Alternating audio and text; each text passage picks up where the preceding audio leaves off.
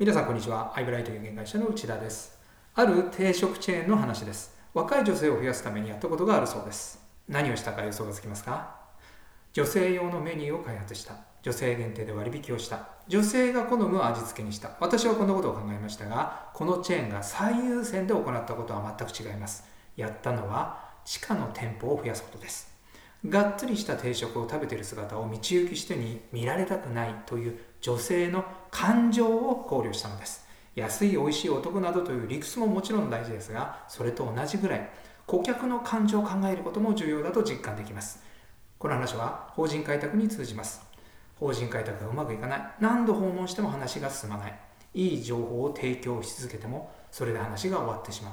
こんな悩みを抱える保険営業パーソンは多いはずです。一方で以前インタビューしたトップセルスは法人開拓の達人で社長との初回訪問の後2回目の面談で話が大きく前に進むことがほとんどです。彼は何をやっているのか。やっていることは定食チェーンと同じで感情をつかむことです。具体的にはとても簡単で単純なマーケティングです。初回面談の後に社長宛に手書きのハガキを出すだけ。これだけです。たった1枚のハガキを出すだけで社長の感情、ハートをつかむことができます。実際にこのハガキを送った後に2回目に訪問すると1回目の社長の態度とは別人のように変わって好意的になっているケースが多いと思います。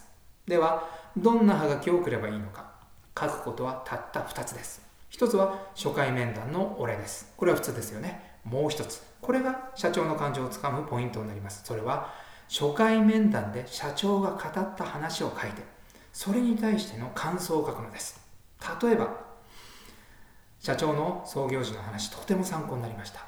困難があっても継続ことが大切であることを実感できました。こんな感じです。簡単ですよね。